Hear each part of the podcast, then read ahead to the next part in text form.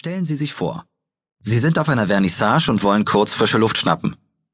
Sie verlassen den Raum und treten beinahe dem Chef Ihres Unternehmens auf die Füße. Oder Sie treffen Ihren Traummann bzw. Ihre Traumfrau.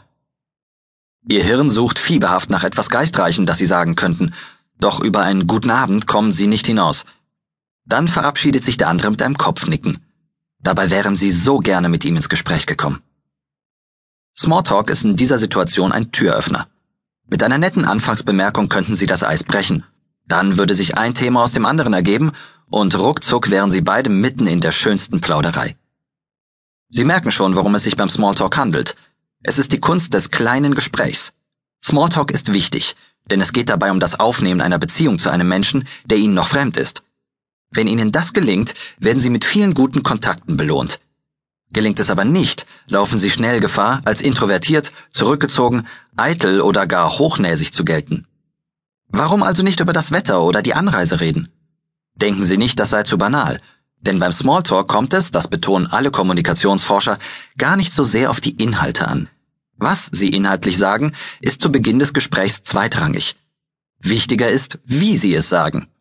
Wenn Sie sich auf das Gespräch einlassen und dies auch mittels Mimik und Körpersprache signalisieren, werden Sie von Ihrem Gegenüber in jedem Fall positiv wahrgenommen. Natürlich sollten Sie nach den ersten, notfalls auch belanglosen Einstiegssätzen schnell etwas Butter bei die Fische tun.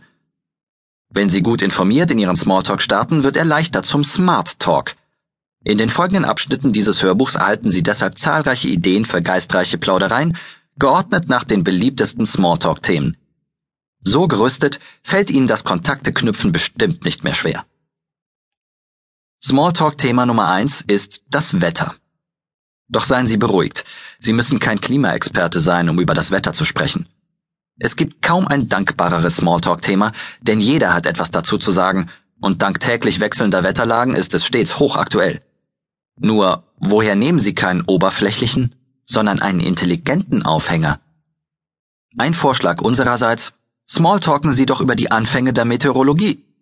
Das Thema Wetter beschäftigt die Menschen schließlich seit jeher.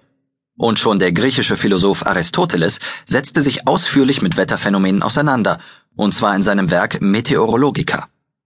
Daher stammt übrigens die bis heute übliche Bezeichnung Meteorologie. Sie stammt aus dem Griechischen und bedeutet Lehre von den Himmelserscheinungen.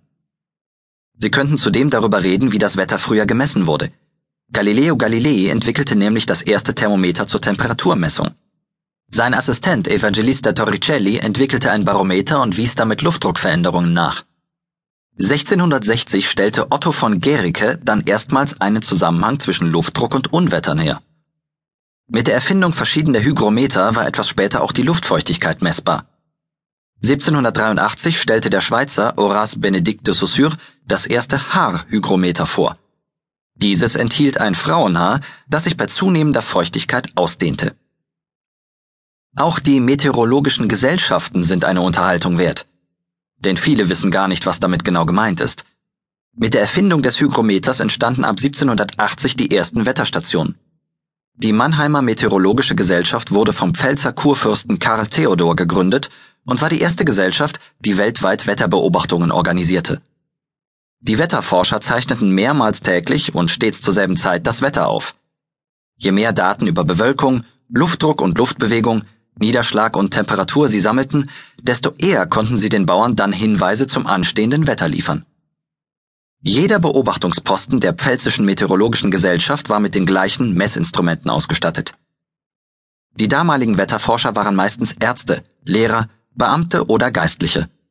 Sie lasen peinlich genau zur gleichen Zeit ihre Werte ab. Um 7, 14 und 21 Uhr.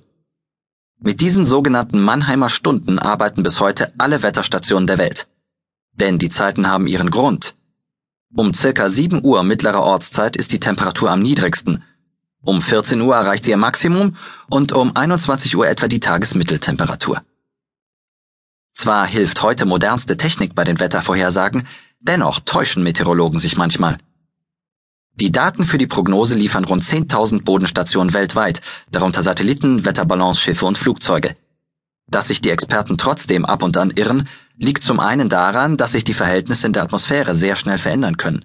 Zum anderen, und das ist für die heutige Zeit verblüffend, gibt es bis heute kein lückenloses weltweites Wetterstationennetz.